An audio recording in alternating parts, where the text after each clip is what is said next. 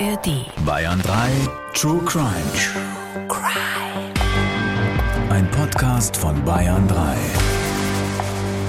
Hello, hello, hello. Uh, du klingst aber hier. Hey, schön, dass ihr bei uns seid, bei unserem kleinen Ausflug in die digitale Welt. Ihr wisst ja, wir machen gerade eine kleine Podcast-Pause, aber wir wollten euch nicht ganz ohne True Crime und Alex und Chucky lassen. Deswegen haben wir gesagt, wir gehen jetzt jeden zweiten Dienstag live auf dem Bayern 3 Insta-Kanal. Da könnt ihr einfach schnell ein Abo dalassen und dann erfahrt ihr immer, wenn wir live gehen. Und wenn ihr Lust habt, uns mal in Farbe zu sehen, denn Alex in Jogginganzug so hier. Wir sitzen gerade nebeneinander, sonst immer schick im Anzug, aber Heute ich dachte, für dich putze ich mich mal richtig raus heute. Aber hallo, du weißt eben, was mir gefällt. Schaut vorbei auf unserer True Crime Tour. Wir sind in ganz Bayern unterwegs, deutschlandweit, sogar auch ein bisschen in Österreich bald mhm. und ein bisschen in der Schweiz. Also schaut's immer mal wieder vorbei auf bayern3.de. Wir freuen uns total, euch live zu sehen. Alex und ich, wir können es ja hier immer wieder nur erwähnen. Das ist so schön, euch endlich mal in, in Farbe zu sehen. Und du hast letztens eine Linzer Torte geschenkt bekommen, gell? Die habe ich heute angeschnitten. Heute erst? Ja. Ist die noch was? Die ist richtig was. Ja. Der Alex ja teilt ja nicht so gern. Wir haben ja so einen kleinen Süßigkeiten-Beef. Aber gut, äh, es ist schon okay. Ja, die habe ich mir gleich unter den Nagel gerissen. Naja. Ja, ich weiß ja, wie schnell Jackie sein kann. Ihr merkt schon, wir verstehen uns heute und äh, wir freuen uns, wenn wir uns ganz bald sehen. Und hier ist für euch unser Insta-Live. Wir starten gleich mit der ersten Frage. Alex, was hat dir im Jurastudium am meisten Spaß gemacht? Schreibt die Amelie. Oh, nichts. Spaß? Ja, genau. Ich wollte es gerade sagen. Spaß? Ich glaube, am meisten Spaß macht es, wenn du deine Urkunde endlich ausgehändigt bekommst und gehen kannst. Gab es da eine fette Feier damals? Ja, ich fand die gar nicht so fett. Also dafür, dass man so lange dahin studiert, mhm. fand ich die eigentlich ziemlich armselig. Aber irgendwie war man auch damit happy. ja, Hauptsache her damit und nie wieder lernen. Die Mia hat uns vorhin noch eine Frage durchgeschickt. Ähm, wollte Alex immer schon im Bereich Strafrecht arbeiten? Also wenn dann Strafrecht, ja. Also Jura war jetzt nicht das äh, Studium, Top-Studium der Wahl, aber ähm, wenn dann Strafrecht, auf jeden Fall. Also könntest du dir vorstellen, dass ich irgendwelche Nachbarschaftskriegereien irgendwie meditiere? Ja, oder so Datenschutzgeschichten oder sowas, ja, oder sowas allem, ganz, das, ja, ja, genau, sowas ganz schön Trockenes. Ich habe letztens übrigens eine hm. Nachricht von der Caro bekommen, äh, nee, von der Corinna, entschuldige, von Corinna aus Düsseldorf, die gesagt hat, dass sie unseren Podcast jetzt schon das vierte Mal hört. Oh mein Gott. Das vierte Mal durch. Die kannst du bald ah. bei dir anstellen. Ja, oder sie macht ab jetzt unsere Live-Shows. Stimmt, du kannst uns jetzt super ersetzen, ja? Eigentlich ist so in der Staffelpause, oder? Könntest du übernehmen, Corinna. Die Lina, ähm, die hat gesagt, sie hört uns gerade momentan ganz viel über Kopfhörer während der Motorradfahrt durch Vietnam. Wow wo wir war, überall dabei sind. Warst du schon mal in Vietnam? Ich war tatsächlich in äh, Vietnam, aber nur im südlichen Teil. Also mir fehlt tatsächlich noch der nördliche Teil. Und das ist schon ein verdammt schönes Land. Warst du schon da? Nein. Nein? Ähm, erinnerst du dich noch an deinen allerersten Fall als Anwalt? fragt uns der Alex. Äh, ja. Der ist fast ein bisschen peinlich, aber ich erzähle es gerne. Oh, das ähm, ist immer peinlich, ist immer gut. Mhm. Das dachte ich mir, dass dir das gefallen wird. Also mein guter Freund Peter, den du ja schon kennst, und der das überhaupt nicht gut findet, wenn wir ihn hier erwähnen. Warte, wir müssen noch mal kurz erzählen, wer Peter ist, für alle, die unseren Podcast nicht äh, gehört haben. Peter ist der Mann, auf den du dich verlässt, wenn du auf Dates gehst und versuchst, da irgendwie rauszukommen, dann rufst du Peter an oder Peter soll dich anrufen. Aber Peter war damals einfach nicht erreichbar. Ne? Richtig, also deswegen auch verlassen habe. Ja? Denn Peter hatte seinerzeit, als ich ihm geschrieben habe, pass mal auf, wenn ich mich bis um 24 Uhr nicht zurückgemeldet habe, verständigst du sofort die Polizei. Mir ganze zwei Tage später, also 48 Stunden später geschrieben, hey, hab gerade deine WhatsApp gelesen, alles gut? You had one job, Peter. Und besagter Peter ähm, hatte den Vorschlag gemacht, als wir mit unserem zweiten Examen fertig waren, also sprich, als wir fertige ja, Juristen kann man gar nicht sagen, denn fertiger Jurist bist du bereits nach dem ersten Examen, sondern wirklich fertiger Anwalt, Staatsanwalt, Richter. Also da kannst du dann wirklich loslegen ähm, und äh, damit auch schon entsprechend alt bist. Wir waren beide 28, ähm, vorgeschlagen, doch mit einem Billig-Tour-Anbieter mit dem Bus nach Lorette Mar zu fahren. Oh, das ja, ist also mh. da, wo sonst die 18-Jährigen ja, genau, hinfahren. So Spanien und Vollgas, ja. Party. Wir waren auch noch mal zehn Jahre älter als die Reiseleiterin. Warum Lorette Mar? Ja, frag Peter bitte. Und ich weiß auch nicht, warum ich Ja gesagt habe, aber schon im Bus haben wir festgestellt, dass wir hier wirklich nicht reinpassen. Dass wir haben auf gar keinen Fall erzählt, dass wir fertige Juristen sind. Und dann kamen wir da an und haben dann festgestellt, also das ist wirklich unterirdisch, was einem da angeboten wird. Die Busfahrt jetzt mal in allen Ehren, aber wir hatten ein Zimmer, da waren Ameisen in der Dusche, die Wände waren angekokelt, äh, das Bett hatte noch nicht mal eine richtige Matratze, sondern war einfach nur so eine Spanholzplatte. Und dann haben wir gedacht, nee, das kannst, also das kannst du wirklich auch für das bisschen Geld, was wir bezahlt haben, das kannst du niemandem antun. Und haben gesagt, okay, wir beschweren uns jetzt. Ja, ich meine, immerhin, wir waren fertige Juristen, also fertige Anwälte, wenn man so will.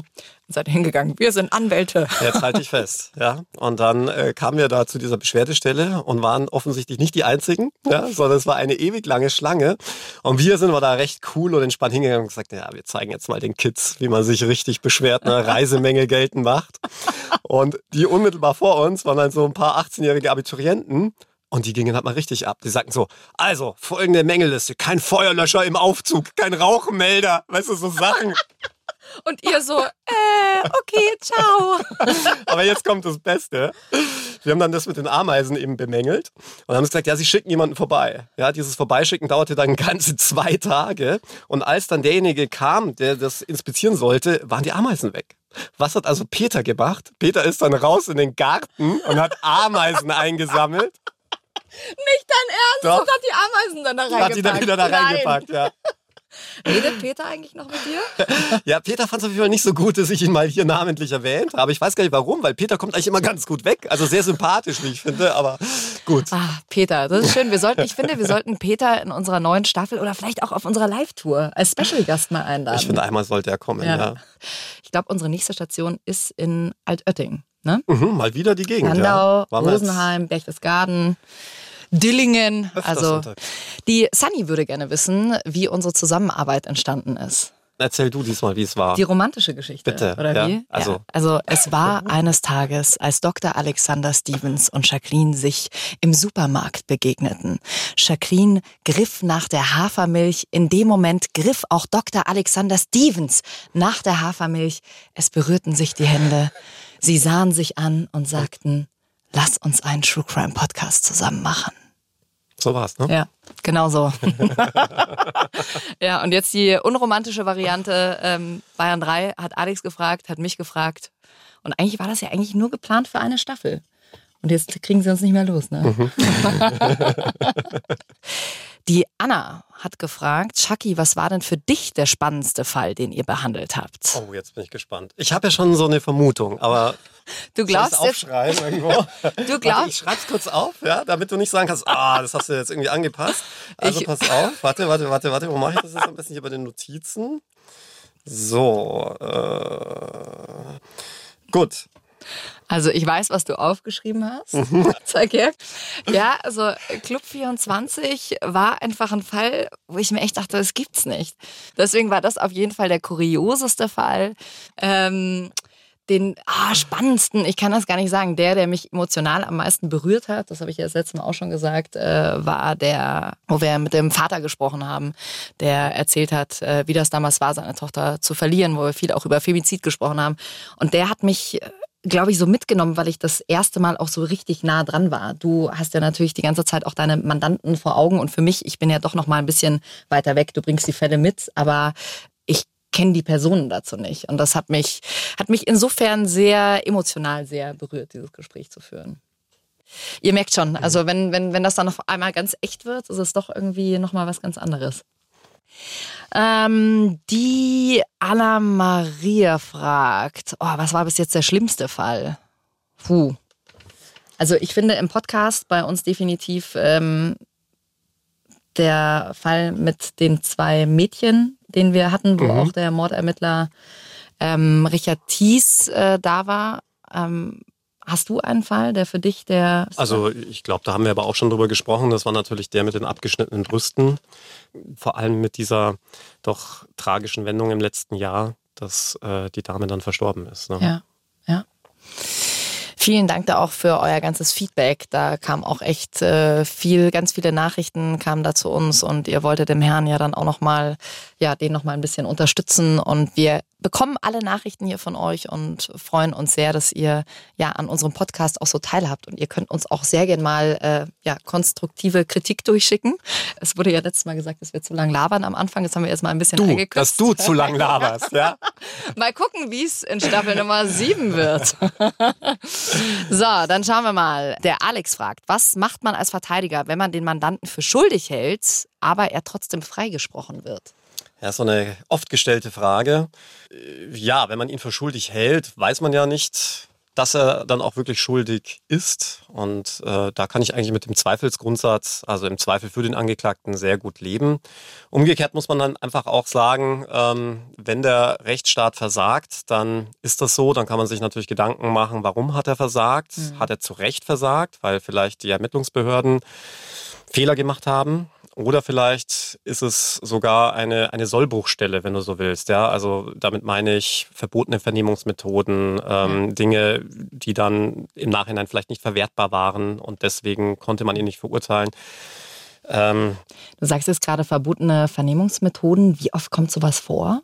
Häufiger als man, ja? als man denkt. Also auch gerade in Deutschland. Und ähm, ich hatte jetzt gerade am Wochenende Regina Rick besucht. Das ist die Anwältin, die äh, aktuell den Badewannenmord, den Gendinsky-Fall, mhm. ähm, äh, zur Wiederaufnahme geführt hat. Mhm. Da wird jetzt ein Mordprozess neu verhandelt. Ob er jetzt dann auch wirklich unschuldig ist, soll natürlich jetzt der Prozess ergeben. Aber er ist schon mal aus dem Gefängnis entlassen worden. Alles spricht dafür, dass er mhm. unschuldig ist.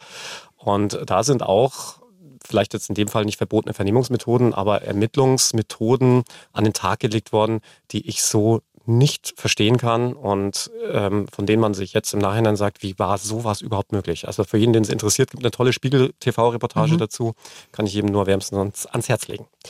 Von der Shaki kommt hier gerade eine Frage. Wie schwer ist es am Anfang gefallen, Fälle nicht mit nach Hause zu nehmen, sondern Arbeit Arbeit sein zu lassen? Na, überhaupt nicht schwer, weil da muss ich ganz ehrlich sagen, und jetzt kommen wieder die ollen Kamellen, da werden jetzt äh, einige wahrscheinlich wieder den Kopf stellen und sagen, oh, jetzt fängt er schon wieder mit diesem Rettungsdienst an. Aber es war nun mal so, ich habe relativ früh, nämlich schon im zarten Alter von 16 angefangen, eine Ausbildung zum Rettungssanitäter zu machen und bin dann sehr, sehr viel Rettungsdienst gefahren. Also mhm. mehr als ich in der Schule und in der Uni war. Dadurch hast du noch, hast du schon sehr, sehr viele schlimme, bewegende Dinge erlebt. Und ich finde, die Dinge, die du live vor Ort erlebst, an die kommst du eigentlich als Strafverteidiger gar nicht ran. Weil das sage ich mhm. zum Beispiel auch in unserer Show immer wieder. Als Strafverteidiger bist du erst, ich, ich sage jetzt mal, in der zweiten Riege. Ja? Du kommst ja erst relativ spät in dieses Verfahren und siehst allenfalls Bilder, Videos, aber hast jetzt nicht wirklich mit der originären Tatortarbeit zu tun oder bist, äh, gehörst zu den Leuten des sogenannten ersten Angriffs. Mhm. Ja? Sondern das bist du als Polizist, als Rettungssanitäter, als Notarzt. Und das habe ich zehn Jahre lang gemacht und da hast du natürlich Eindrücke, die ganz anderer Natur sind. Und deswegen hat mich, äh, ich sage jetzt mal, das Strafverteidigerwesen mit Ausnahme des Falls von Herrn Thies eigentlich mhm. nie wirklich so weit mitgenommen, dass ich es mit nach Hause genommen hätte. Aber wie war es, als du als Rettungssanitäter angefangen hast? Da war das ja dann schon das erste Mal, dass du mit solchen Situationen konfrontiert warst. Mhm. Also ich kann mich noch an die erste Leiche erinnern. Ähm, eine erfolglose Wiederbelebung, also eine erfolglose Reanimation, allerdings schon einer älteren Dame. Daran kann man sich dann noch erinnern und dann verschwimmen eigentlich die Erinnerungen. Naja klar, dann ist es auch so ein Stück weit wahrscheinlich Gewohnheit, oder? Dass ja, du schon weißt. Die Leute äh, sterben. Ich meine, ja. viele, wir hatten ja die Statistik, es sind ja 800.000 Menschen im Jahr allein in Deutschland, die sterben. Und irgendjemand muss die auffinden, irgendjemand muss Klar. die möglicherweise wiederbeleben und diese Aufgabe wird halt dem Rettungsdienst zuteil. Da auch wirklich Chapeau an alle Rettungs- und Einsatzkräfte, die vor Ort sind und nicht nur Menschenleben retten, sondern auch diesen, ja, sich entschieden haben, diesen Job äh, tagtäglich auszuführen. So, jetzt kommen wir mal zu den wirklich wichtigen Fragen des mm. Lebens. Victoria würde gerne wissen, darf man während der Verhandlung etwas essen? Darfst du dir dein Käsebrot reinschieben? Nein, also ich glaube, das würde auch keiner, der Anstand und Respekt hat, machen. Ich glaube, dass auch jeder Richter da ziemlich ja, vor den Kopf gestoßen wäre, würde man das tun und auch ziemlich ungehalten reagieren würde, wie ich finde, zu Recht. Denn es geht ja nicht nur um die Person des Richters, sondern es geht auch um das Amt, das der Richter auskleidet. Und ähm, das fände ich ehrlicherweise ziemlich respektlos, da zu essen. Es ist was anderes, wenn man mal einen Schluck Wasser trinkt, weil irgendwie die Stimme einem versagt oder weil man ansonsten dehydriert. Man kennt es übrigens aus den amerikanischen Prozessen, da trinken die alle. Also da fände ich es wiederum unangemessen, wenn ein Richter einem das untersagen wollen würde. Mhm. Habe ich aber auch noch nie erlebt, muss ich ganz ehrlich sagen. Aber jetzt essen, die Wurstsemmel auspacken oder Kaugummi kauen, das finde ich einfach respektlos. Ja. Und ich meine, immerhin darf man nicht vergessen, zumindest im Strafrecht geht es wirklich um sehr viel, nämlich um Klar. möglicherweise sogar lebenslange Freiheitsstrafe bei Kapitalverbrechen zum Beispiel. Da finde ich das einfach total unangemessen. Aber es gibt nichts, was es nicht gibt, oder? Das gab es mit Sicherheit schon mal, dass jemand seine Leberkasse wieder ja, ausgepackt ja. hat oder ja, was war das Kurioseste, was ein Anwalt mal gemacht hat, ohne Namen zu nennen? Also was ein Anwalt gemacht hat, ähm, ich kann mich noch an meinen Ausbildungsanwalt erinnern, der ist mal ohne Krawatte in einen Strafprozess gekommen. Und in anderen Bundesländern ist es mittlerweile gang und gäbe. Ja, mhm. da ist man nicht so streng. Aber der Binder, wie es so schön im Gesetzestext heißt, ist Amtskleidung. Und äh, mhm. der hatte die einfach vergessen und der Richter hat ihm dann das Sitzungssaals verwiesen, weil er nicht die korrekte Amtskleidung getragen hat. Aber dann ist ja erstmal der Prozesstag durch, oder? Ja, ist halt die Frage, ähm, ob es ein Fall der notwendigen Verteidigung ist. Wenn nicht, dann kann man auch ohne Anwalt verhandeln. Super, ja. Ich sitze jetzt im Knast, weil mein Anwalt die Krawatte vergessen hat.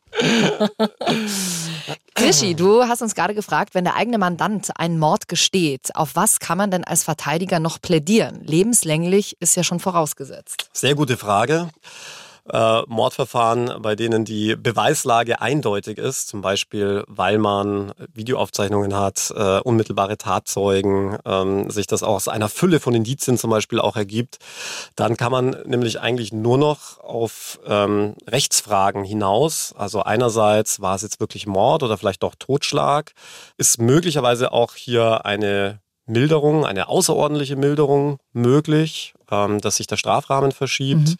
Äh, all das sind dann Fragen, insbesondere, und da, haben wir ja auch schon sehr oft drüber gesprochen, bei der äh, Frage der Schuldfähigkeit. Ja? ja? Also war man überhaupt schuldfähig, war man eingeschränkt in seiner Schuldfähigkeit? Das sind auch häufig behandelte Fragen bei Tötungsdelikten. Ja. Also hört da auch gern mal rein. Alle unsere Folgen gibt es ja zum Hören in der ARD Audiothek App. Und die Frage von der Vicky, die fand ich auch mega interessant. Die hat sie uns vorher schon durchgeschickt. Hey Shaki, ich liebe den Podcast mit Alex und dir über alles. Bitte macht ewig weiter. Was mich sehr interessieren würde, was Alex von vielleicht zukünftiger KI, also künstliche Intelligenz, im Gericht hält. Also so Plädoyer ab mhm. sofort, Chat, GPT. Also pass auf, du siehst schon, ich zücke mein Handy oh. und das nicht umsonst, denn unsere Touragentin und meine Managerin Maria, also liebe Grüße an dieser Stelle, liebe Maria, hatte vor kurzem bei ChatGPT mhm. einfach mal nach mir gesucht und gefragt, wer ist Alexander Stevens? Oh, jetzt. So, und um deine Frage zu beantworten, liebe Vicky, es kam heraus, Alexander Stevens ist ein deutscher Rechtsanwalt. Soweit, so gut. Und Autor. Auch soweit, so gut. Und ehemaliger Pornodarsteller. Jetzt wird's noch besser. Er wurde am 10. Dezember 1966 in München geboren, studierte Rechtswissenschaften an der Ludwig-Maximilians-Universität, stimmt nicht ganz, war Regensburg. Nach dem Studium arbeitete er zunächst als Rechtsanwalt, bevor er die Karriere als Pornodarsteller in der Pornobranche begann. So, es wird noch besser. Alexander Stevens arbeitete unter dem Künstlernamen Attila als Pornodarsteller und Regisseur und war in zahlreichen Produktionen zu sehen. Später beendete er seine Karriere in der Pornobranche und kehrte zur Anwaltstätigkeit zurück. Seitdem hat er sich auf die Verteidigung von Menschen spezialisiert, die in der Öffentlichkeit oder vor Gericht stehen, wie zum Beispiel Prominente oder Straftäter. Ich weiß, was ihr heute auch machen werdet, und zwar Attila googeln.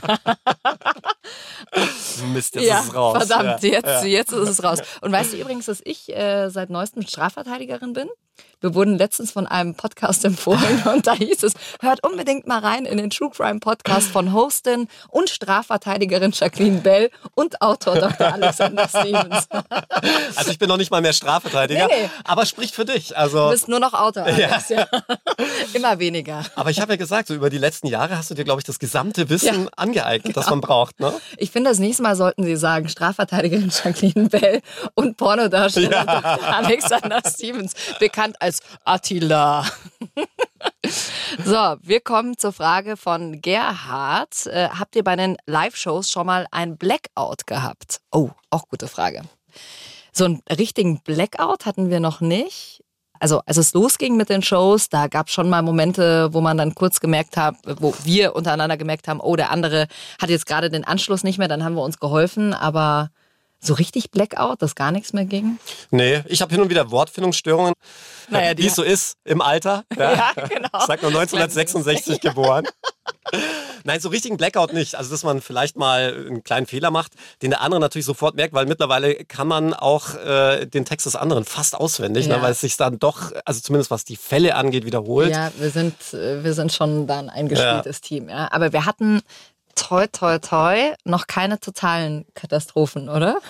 Es kommen halt die Fragen, liebe ich ja immer. Also das finde ich immer, den Teil finde ich immer am schönsten, wenn ich dann in der Pause sitze ich dann hinten und ihr könnt uns Fragen aufs Handy schicken. Was ihr da für Ideen und was ihr für Ansätze, wo ich mir immer sage, wie, wie kommt man auf so eine Frage? Das feiere ich immer mit am meisten. Und es ist immer ganz schön, dann Alex auch damit zu überraschen und mal eine Frage zu stellen, mit der er nicht so wirklich rechnet. Nee, also die sind wirklich, also weil wir das auch immer wieder gefragt werden, sind nicht irgendwie vorformuliert oder, oder irgendwie haben wir uns hier in der Redaktion ausgedacht, sondern die kommen live von euch. Ja.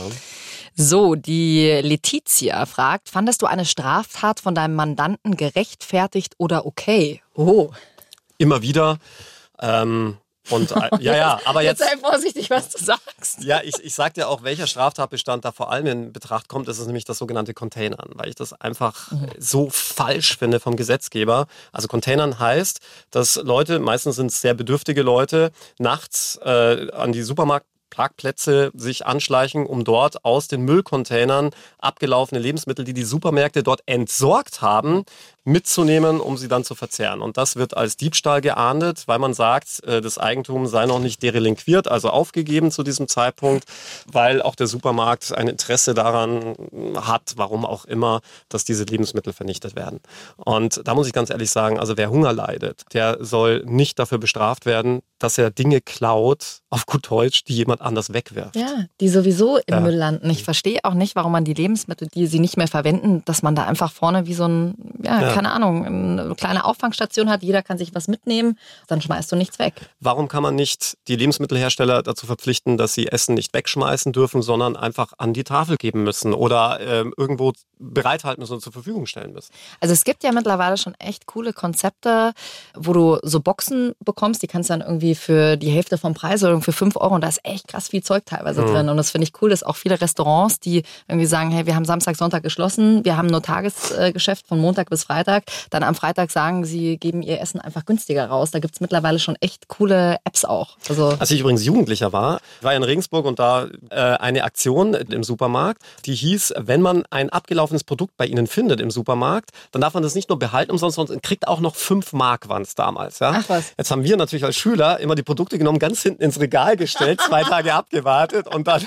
Diese kriminelle Energie. Ganz schlimm. Alles Gott sei Dank schon verjährt. Hast du eigentlich mal eine Straftat begangen? Irgendwas? ich glaube, die klassischen Jugendsünden, also ich sag mal, in meiner wilden Sturm- und Drangphase, als ich mit 16 Jahren bereits den 125er-Schein gemacht habe, also diesen Moped-Schein, also ganz legal waren da die Aktionen, die man da so mit diesem Motorrad gemacht hat, nicht. Ne? Ja. Nee, okay, schnell weiter. ähm, die Nadine würde gerne wissen, was findest du das Beste an deinem Beruf als Strafverteidiger? Ähm, unabhängig zu sein. Also anders als der Staatsanwalt, der ja weisungsbefugt ist, mhm. weil er ja einer Behörde unterstellt ist. Das heißt, der, sein Abteilungsleiter, der Generalstaatsanwalt können ihm Anweisungen geben, Weisungen geben. Das geht als Strafverteidiger nicht. Und was viele nicht wissen, du bist auch deinem Mandanten gegenüber nicht irgendwie weisungsunterlegen, sondern du machst das, was du für richtig hältst als Strafverteidiger. Mhm. Klar kann dir dann möglicherweise das Mandat entzogen werden, wenn du Wahlverteidiger bist. Wenn du Pflichtverteidiger bist, ist es ganz, ganz schwierig, den mhm. wieder loszuwerden. Ist damit auch eine immense Verantwortung, die du für den Mandanten hast. Aber du bist jetzt nicht äh, daran gebunden, dass zum Beispiel ein Mandant zu dir herkommt und sagt, du pass mal auf, du sagst jetzt das und das für mich mhm. im Prozess. Ja. Aber warum ist es schwer, einen Pflichtverteidiger wieder loszuwerden? Ja, weil äh, natürlich da der Missbrauch immer sehr schnell nahe liegt. Denn ein Mandant könnte ja das Verfahren dadurch torpedieren, dass er jedes Mal wieder sagt, das Vertrauensverhältnis zu meinem Verteidiger ist zerrüttet. Und dann ja. könnte man nicht weiter verhandeln. Mhm. Deswegen ist es wahrscheinlich aus praktischen Gründen sehr, sehr schwierig und wird auch immer schwerer, einen Pflichtverteidiger loszuwerden, was dann wieder umgekehrt tatsächlich ein Problem ist, wenn das Vertrauensverhältnis mal wirklich zerrüttet ist. Also mhm. Also wir hatten zum Beispiel einen Fall, da hatte die, war die Verteidigerin äh, noch nicht mal zur Haftbefehlseröffnung erschienen, geschweige denn, dass sie den Mandanten über sechs Monate hinweg auch nur ein einziges Mal im Knast besucht hätte. Und da hatte der Mandant völlig zu Recht gesagt, also wie soll ich denn so jemandem vertrauen? Und das Gericht hat trotzdem an ihr festgehalten. Izzy würde gerne wissen, darf man einen gestandenen Mord auch außergerichtlich verhandeln oder gibt es Tatbestände, die verhandelt werden müssen? Also bei ich sage jetzt mal, bei schweren Verbrechen, jetzt reden wir ja von dem Kapitalverbrechen, ähm, das musst du immer anklagen. Ja. Da kommst du als Staatsanwalt nicht raus, aber es gibt, äh, um die Strafjustiz ein wenig zu erleichtern, die Möglichkeit, Bagatellstraftaten zum Beispiel auf den Privatklageweg zu verweisen. Zum Beispiel Beleidigungstatbestände. Ähm, und dann gibt es auch die Möglichkeit, Straftaten, die jetzt nicht so schwer wiegen, wo die Schuld nicht so schwer wiegt, zum Beispiel einzustellen, mhm. mit oder ohne Auflage. Ja. Und dann kann man sich so ein Strafverfahren sparen.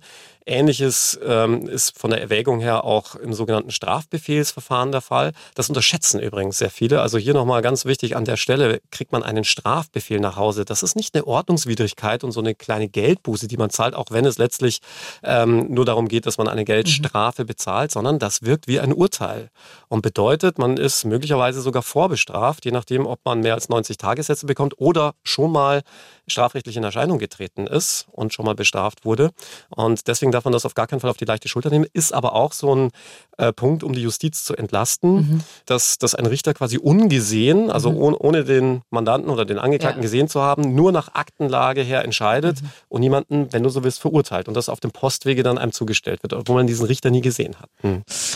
Ähm, Alex, oh ja, die Frage kommt auch öfter mal bei uns auf Tour. Hattest du schon mal Angst vor einem Mandanten? Also, also wenn, dann darf man diese Angst nicht zeigen.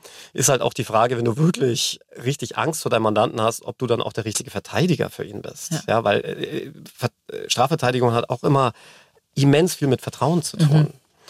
Äh, aber ich war auch schon mal in einer Situation, ich habe das glaube ich auch an das, irgendeiner Stelle mal er, ja. erwähnt, ne, dass ich mal in einer Gefängniszelle war und der Mandant mich dann mit einer abgebrochenen Tellerscheibe bedroht hat. Mhm. Ja, also eher subtil. Also er hat es jetzt nicht irgendwie mehr an die Kehle gehalten, sondern er hat dann seine Akten aufgeschlagen. Dort war die Scherbe zu sehen mhm. und hat dann darauf hingewiesen, ja, so sowas könnte auch anders ausgehen. Mhm.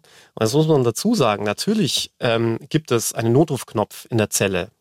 Aber bis du da dort bist, da musst du auch erstmal hinkommen. Klar. Und bis dann Leute zu Hilfe eilen. Mhm. Aber wo hat er die mitgenommen? Irgendwo aus dem Essensraum? Wahrscheinlich einen Teller äh, zerschlagen, ja, und dann sich halt, ja. wie auch immer. Ja. Wie sind so die Verhältnisse in den deutschen Gefängnissen? Du warst ja schon ein paar Mal da. Ein paar Mal ist, ist gut. So? Also ich bin auch schon mal gefragt worden, wie viele Jahre meines Lebens habe ich schon im Knast verbracht. Ja.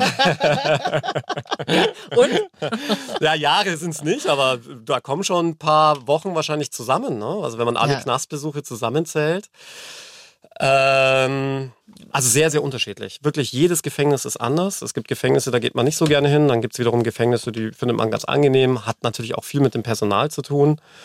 Oftmals sind kleinere Gefängnisse auch ein bisschen familiärer. Mhm. Ja. Bei großen ist es aber auch ähnlich wie an Schulen, Universitäten und so ja. weiter, geht man natürlich ein bisschen unter. Ich muss dazu sagen, seitdem wir unseren Bayern 3 Podcast haben, sind die irgendwie alle noch deutlich netter zu mir. Warum? Weil sie Angst haben, im Podcast erwähnt zu werden, ja, wie Peter? Wer weiß. so, jetzt habe ich hier noch eine Frage von der Mara, die wissen, gern wissen würde, übernimmt Alex auch mal Pro Bono-Fälle, also praktisch unentgeltliche Fälle, wo du einfach sagst, äh, da stehe ich dahinter. Ja, das äh, ist nicht erlaubt. Das wäre wettbewerbswidrig. Ähm, du musst als Anwalt Geld verlangen. Und ah. deswegen ist es auch relativ einfach, Leuten eine Absage zu erteilen, die sagen, ach bitte, bitte, bitte verteidige mich doch umsonst. Ich darf es nicht. Mhm. Auch nicht für einen Euro? Nee, dafür gibt es das Rechtsanwaltsvergütungsgesetz und mhm. das ist so, ich sage jetzt mal, das Minimum, das man nehmen muss. Okay. hey, wir sind schon wieder über unserer Zeit, aber wir sehen uns in zwei Wochen wieder. Hier live um 19 Uhr. Also wenn wir eure Frage jetzt noch nicht beantwortet haben, dann schaut einfach in zwei Wochen wieder rum. Ich gebe euch hier natürlich auf dem Bayern 3 Insta-Kanal natürlich auch nochmal Bescheid. Und für alle, die Bock haben, uns mal live zu sehen, ein Blackout von uns auf der Bühne zu erleben. Wir sind auf True Crime Live Tour. Alle Termine findet ihr unter bayern3.de. Und ich habe noch eine schöne Verabschiedung. Hast du dich schon drauf mhm. gefreut? Ich dachte, das hast du längst vergessen. ja, ihr könnt uns ja hier immer eure Verabschiedungen durchschicken. Nach unseren Begrüßungen, hello, hello, hello, haben wir gesagt, brauchen wir auch eine richtige Verabschiedung. Und die dürft ihr uns immer durchschicken. Und die Sabi hat uns durchgeschickt. Ciao, Bella Frikadella. Gott, die bist aber du, die Frikadella. Und du die Bella, oder was? Bella Frikadella ist ja sehr weiblich, finde ich. Also, ciao, Bella Frikadella. Heißt du nicht auch Bell mit Nachnamen? Jetzt, wo du sagst. Also, wir sehen uns in zwei Wochen. Macht es gut. Danke, dass ihr bei uns wart. Und damit ihr nicht ganz auf dem True Crime Trockenen sitzt, habe ich noch eine coole Empfehlung für euch. Wenn ihr auf True Crime, House of Cards oder Der Pate steht, dann seid ihr bei dem Podcast genau richtig. Ist eine Mischung aus allem und heißt Mafia Land. Eine echt unglaubliche Geschichte eines schwäbischen Pizzabäckers, Mario. Der hat sich hochgearbeitet vom Bauarbeiter bis zum Promi-Wirt in Stuttgart. Der wirklich in den höchsten politischen Kreisen verkehrt, bis er nach über 25 Jahren festgenommen und verurteilt worden ist. Zwei SWR-Reporterinnen gehen da auf die Reise quer durch Baden-Württemberg bis in den südlichen Zipfel Italiens nach Kalabrien. Mafialand. Alle Folgen bekommt ihr in der ARD Audiothek App und überall, wo es Podcasts gibt. Mehr packende Podcasts auf bayern3.de